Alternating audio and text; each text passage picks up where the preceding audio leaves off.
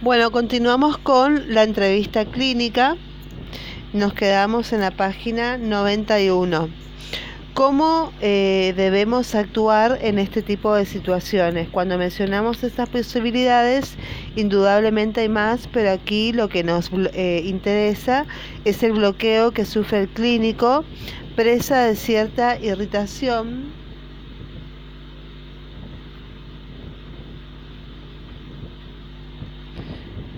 Eh, ante el estilo confuso del paciente y esta irritación lleva al clínico a banalizar los síntomas que se queja de eh, tonterías. ¿Cómo debemos actuar en este tipo de situaciones? 1. No puede haber una buena entrevista sin que exista una buena delimitación de la eh, demanda dirija la entrevista a su consecución, aunque tenga que interrumpir a un paciente muy locuaz. El, el, paciente aceptará la reconducción si no da muestras de nerviosismo o de estar irritado. De manera más concreta, el médico hubiera podido dibujar el mapa de quejas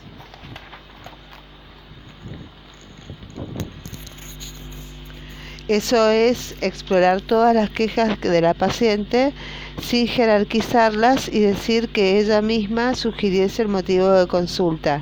Por ejemplo, el médico le contesta, ajá, bueno, ¿y qué más le ocurre?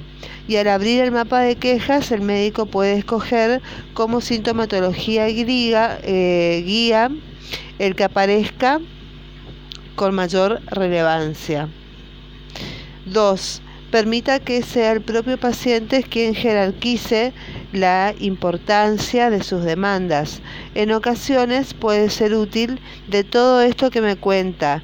Hoy, ¿qué le ha traído a, la, a verme? O incluso cuando el paciente trae a colación problemas personales de difícil solución, podemos ensayar. ¿Qué, creo, qué cree usted que puedo hacer yo por usted? Tercero, clarifique. ¿Qué entiende usted por tal cosa? Otra técnica similar es la clarificación eh, forzada, que es, por favor, trate de explicarme este mareo sin usar la palabra mareo. Cuarto, una técnica muy útil es eh, crear escenarios. Si usted se levantara, ¿cómo se sentiría? O si subiera una cuesta, ¿qué ocurriría? O imaginemos que se encontrara en el carrito de la compra y tuviera que subir al ático. 5. Eh, mapa de sugerencias. La molestia que nota. ¿Es como si le pincharan o es más bien como si le apretaran con un puño?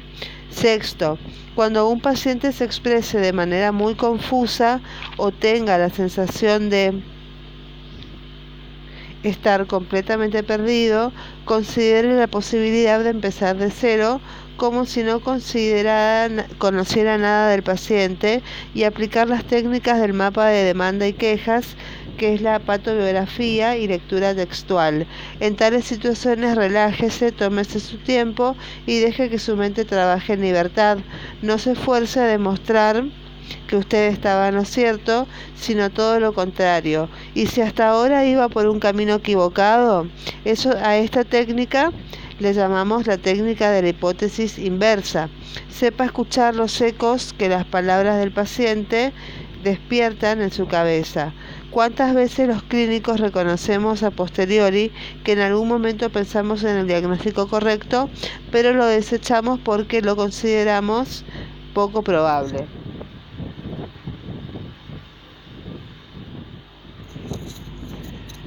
Séptimo, en pacientes ancianos y con déficit cognitivo puede ser absolutamente necesario tener la ayuda de un familiar o cuidador para comprender exactamente lo que le ocurre, cuáles son sus actividades diarias o si toma o no los medicamentos.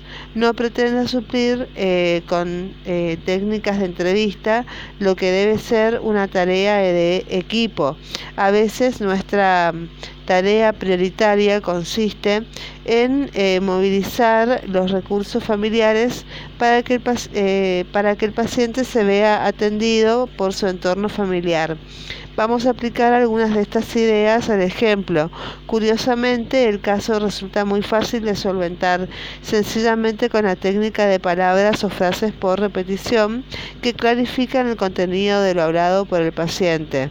Doctor, por la noche orino mucho, dice el paciente. El médico le contesta, ajá, cuénteme más. El paciente le contesta, me pongo nerviosa y me tengo que levantar. El médico le pregunta, ¿nerviosa? La paciente le contesta, en realidad me agarran unos nervios en las piernas que si no me levanto exploto. El médico le contesta, entiendo, si no se levanta explotaría. La paciente le contesta, la cosa es que me agarra por las piernas, no se puede resistir, solo me alivia un poco el frescor del suelo. Y en este punto va quedando meridianamente claro que el paciente describe un síndrome de piernas inquietas y que la confusión derivaba de la relación establecida con el hecho de orinar. Observe también estas habilidades en otro fragmento. Eh, un ejemplo, el paciente dice, tengo mareos y en realidad voy, voy a peor, con este cansancio me levanto de la silla y me viene este mareo y el corazón en la boca, me falta el resuello y me da miedo hasta salir al pasillo de casa, donde entonces sé que todo empeora. El, el médico clarificando, ¿qué entiende usted del mareo? El paciente le contesta, cuando me levanto por la mañana y cuando me levanto de la silla, me viene otra vez el mareo. El médico, con la clarificación, usando la clarificación forzada, dice, trate de explicarme las sensaciones que tiene al levantarse de la cama sin usar la palabra mareo. Está creando un escenario. Usted se levanta de la cama y la paciente le contesta, bueno, me levanto y se me va la vista y se me vienen unas ganas de vomitar, pero me digo, tranquilízate, no muevas la cabeza. Y entonces parece que me recupero un poco. El, médico le pregunta, ¿puede alcanzar el lavabo para hacer sus necesidades sin ayuda? El paciente le contesta sí, pero agarrándose, agarrándome de las paredes y muy poquito a poco. El médico, en el menú de sugerencias, le dice, es como si tuviera debilidad o como si las cosas dieran vueltas a su alrededor. El paciente, como si perdiera, eh, le contesta, es como si perdiera el mundo de vista, un mareo malo, malo de verdad.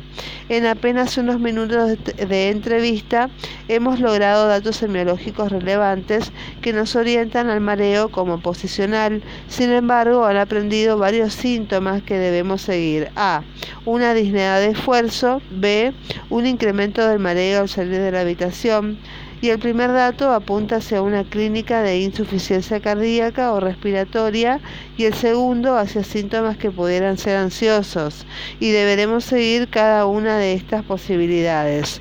En resumen, ante un paciente inconcreto, primero delimite la demanda y haga un mapa de quejas. Segundo, facilite la narración libre, pero clarifique. Y tercero, ordene los materiales como si estuviera que escribir un informe clínico. Y cuarto, lea los datos que ha obtenido como si se tratasen de otro paciente. Después tenemos las dificultades para el salto a lo psicosocial. Hemos aludido anteriormente a dos tipos de dificultades muy habituales en la parte exploratoria de la entrevista. A. Dibujar de manera suficiente la cronología de los síntomas y B. Abordar los aspectos psicosociales. Estas dificultades quedan plasmadas en el ejemplo que sigue. El doctor le pregunta, ¿qué le trae por aquí? El paciente, unos mareos muy fuertes que me dan de vez en cuando, para mí que tengo algo en los oídos.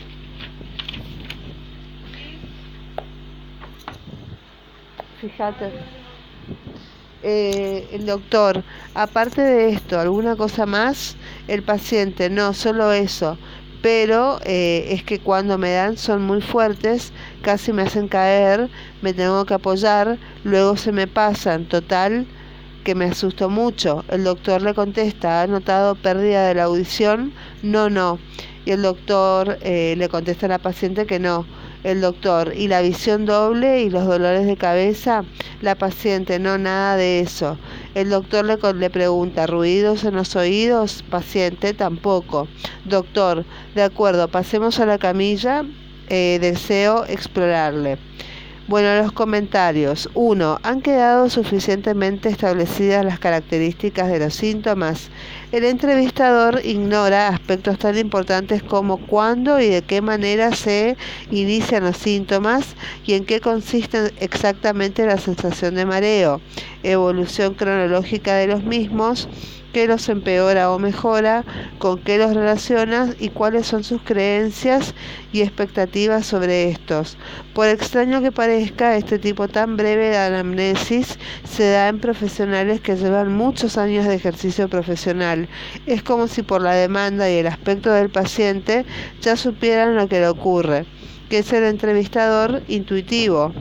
Segundo, ¿Cuándo podemos estar seguros que hemos realizado una anamnesis suficiente? Una técnica que mencionábamos anteriormente es la técnica del informe clínico. Consiste en preguntarse cómo son los datos que tengo. ¿Podría realizar un informe clínico de lo que ocurre al paciente? Trate de escribir en la hoja de consultas de su historial un informe que recoge cómo, cuándo y dónde de los síntomas y de inmediato detectará lagunas que tenga. Y tercero, es importante abordar aspectos del tipo psicosocial y es muy importante. Una mayoría de pacientes afectos de mareo lo son por procesos de tipo psicosocial como ansiedad, depresión, trastornos adaptativos, etc. Y la hipótesis de la paciente, que creo que tengo algo en los oídos, puede dificultar el salto del profesional al área eh, psicosocial y en todo caso debemos aprender a distinguir aquellos cuadros asintomáticos que pueden ser expresivos de aspectos psicosociales subyacentes y no dudar en tales casos en rechazar el salto psicosocial. 4. ¿De qué manera podemos entrar en aspectos psicosociales sin levantar resistencias psicológicas? Algunos pacientes reaccionan mal cuando se les plantea Usted está algo más que nervioso y sobre todo cuando directamente se les dice, todo esto son nervios. Las preguntas del paquete psicosocial tienen una buena entrada si lo iniciamos con un ¿qué, lo, qué tal descansa por la noche? o también y estado de ánimo, ¿cómo vamos? Aún así podemos despertar resistencia como la, a continuación analizaremos. ¿Cómo debemos actuar en este tipo de situaciones? Veamos el ejemplo anterior, pero seleccionando el momento en que el profesional realiza el salto a lo psicosocial. El doctor, realizando un sumario, le pregunta si lo ha entendido bien, tiene una sensación de mareo repentina de apenas unos segundos, como si fuera a perder el equilibrio que le ocurre en cualquier sitio desde hace aproximadamente un par de meses. Es así, el paciente le dice, en efecto, el doctor haciendo un salto psicosocial y diría que usted descansa peor. El paciente le contesta, pues sí, la verdad que sí. El doctor, tras averiguar las características del insomnio, continúa así. ¿Y de estado de ánimo cómo vamos? El paciente le contesta, no, todo eso de los nervios no es porque yo estoy viendo los nervios. El doctor, haciendo frente a las resistencias psicológicas al entrar en lo mental, nadie dice que sean nervios, pero en todo caso es un aspecto más del ser humano, su estado de ánimo, las ganas de hacer las cosas, las ilusiones que ahora mismo pueda usted tener, todo eso también me interesa. ¿Qué me dice al respecto?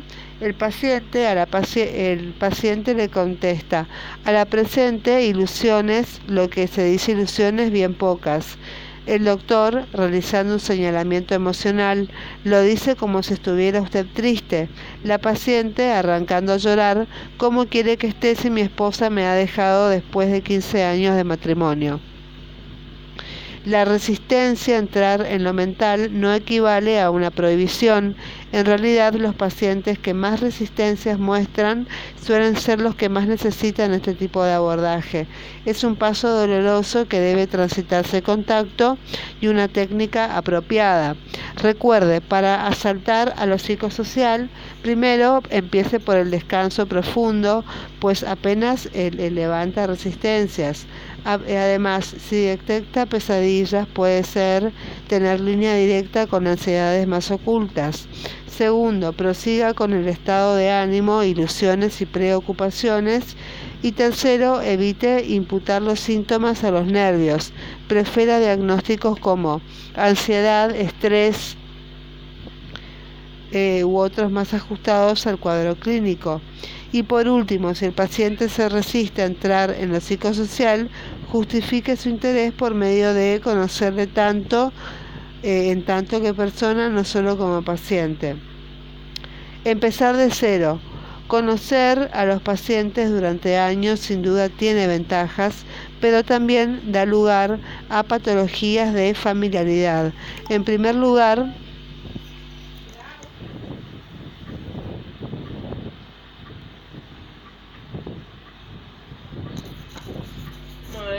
No. En primer lugar, ver con asiduidad a un paciente no significa que los conozcamos.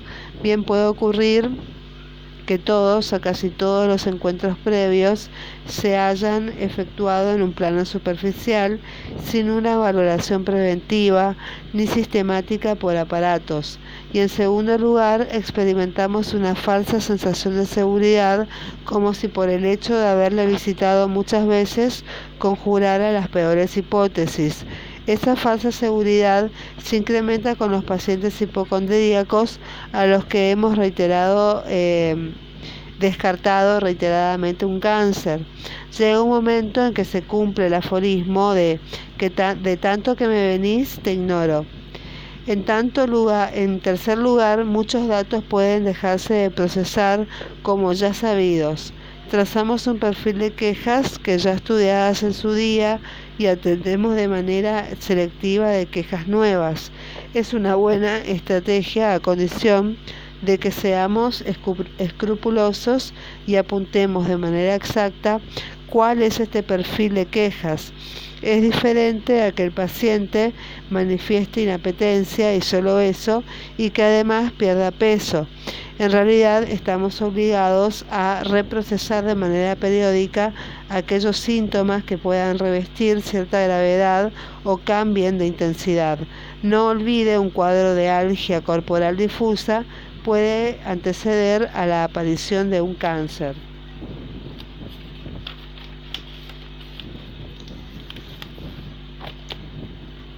Observe la siguiente situación. El paciente le dice, yo así no puedo continuar, o me quita este dolor tan insoportable o me manda a donde sea. No entiendo de qué dolor me habla el paciente, pues de todo el cuerpo. No, me, no se imagina cómo me duele. El médico, repasando el historial, veamos. Yo aquí encuentro visitas por la hipertensión, el azúcar, la artrosis de la rodilla, pero hasta la fecha usted no se había quejado del dolor por todo el cuerpo. El paciente le contesta, porque yo se lo he dicho otras veces y usted no me hace caso. Es difícil de que le haga caso, eh, le contesta el médico, es difícil de que yo le haga caso una molestia que hoy mismo es la primera vez que me la cuenta, ¿no le parece? Comentarios. ¿Cuál es la mejor estrategia en una entrevista de este tipo? Lo mejor es empezar como si viéramos al paciente por primera vez, con la idea de olvidar lo que sabemos, los prejuicios y los sentimientos de irritación que nos produce. No saber siempre nos pero no saber en el contexto de un paciente que se superpone ha venido de manera asidua en las últimas semanas nos suele irritar. Empezar de cero es un auténtico ejercicio de humildad. Segundo, ¿qué significa exactamente empezar de cero? Significa repasar el historial, verificando y completando los datos generales, en especial el contexto familiar y psicológico, e iniciar una nueva anamnesis, al menos sobre las quejas actuales. La técnica que veíamos en el capítulo 2 de patobiografía puede ser de gran ayuda. ¿Cómo debemos actuar en este tipo de situaciones? En la siguiente situación, el paciente ha acudido hace siete días por un proceso bronquial que ha mejorado y hoy acude para el control de la baja laboral. El médico le pregunta, ¿cómo se encuentra el señor Faustino? El paciente le contesta mal, estoy muy débil, se conoce que esta vez me ha pillado fuerte porque voy arrastrándome por la casa. Después del examen físico, el, médico le pregunta, yo le veo los bronquios muy mejorados. El paciente dice, pues no tengo apetito y todo lo vomito. Estoy perdiendo peso, yo no estoy para trabajar. El médico le dice, de acuerdo, la largarera baja una semana más para que se recupere. Y a los siete días se produce la siguiente conversación. El, entrevistador, el médico, le dice, ¿cómo va todo, señor Faustino? ¿Se ha recuperado ya? El paciente le contesta en absoluto, usted no me hace caso, yo ya le dije que estoy muy mal. El entrevistador, el médico, le pregunta, ¿tiene tos o con expectoración? No, le contesta el paciente, no estoy, yo no estoy de baja por tos, yo estoy de baja porque he perdido 10 kilos en una semana y el médico le pregunta, 10 kilos en una semana. Eh, eso es ridículo, es completamente imposible. Y el paciente dice, mire los pantalones a ver si es imposible. En este punto, el entrevistador literalmente eh, por dónde va, así que no sabe literalmente por dónde va, así que decide empezar de cero. Tras repasar los antecedentes familiares y patológicos, aborda de nuevo la enfermedad actual, pero desde una perspectiva nueva. El, médico, poniendo en práctica la técnica de visualización, cronología, argumento e impacto, dice, a ver, señor Faustino, me interesa que empecemos como si le viera por primera vez. ¿Cuándo empezó a encontrarse mal? El paciente dice, de hecho, hace un mes que tengo las digestiones pesadas. Sí, desde hace un mes no como ni me sienta bien la comida. El médico dice, y después vino el asunto de la bronquitis. El paciente dice, eso es, pues yo diría que yo me encontraba débil. ¿Puede ser que me bajaran las defensas? El médico, sin entender atender en esta frase las preguntas del paciente y realizando un sumario, le dice, permítame que continuemos. Si lo he entendido bien, desde hace un mes está usted sin apetito y empieza a perder peso. ¿Eso es correcto? Supongo que sí. Cuando vine con la bronquitis yo le dije que me hiciera unos análisis y una radiografía de pecho y usted dijo que no valía la pena. El médico sin hacer caso de la culpabilización, le contesta, en efecto, hace 15 días empezó la tos, un poco de fiebre y el cansancio general más acusado, es así, y cuando se recupera de la tos continúa sin apetito y el alimento, dice usted, le produce asco. El paciente le dice, exacto, no me entra nada, estoy con calditos y zumos desde hace unos 10 días. ¿Podría ser el antibiótico que me dio? Pero el caso es que ya me ocurría antes de tomarlo. El entrevistador prosigue con su tarea hasta delimitar un síndrome tóxico de un mes de evolución sobre el que se instala una bronquitis aguda autolimitada. Los estudios posteriores demuestran que se trata de una neoplasia de estómago que empieza a invadir espacio portal. Si el médico se hubiera empecinado en su primera hipótesis de a este paciente lo que quiere es alargar la baja, hubiera demorado el diagnóstico con la consiguiente culpabilización. Decía usted que tenía una bronquitis y en realidad tenía un cáncer. Recuerde, ante todo cuadro clínico oscuro, uno, primero empiece como si no conociera al paciente. Segundo, practique la técnica de visualización y tercero, desconfíe de cualquier cuadro clínico por obvio que parezca que curse con una importante eh, repercusión biográfica. No atribuya ganancias secundarias como causa del cuadro clínico hasta haber completado un estudio exhaustivo. Bueno, nos quedamos en la página 97.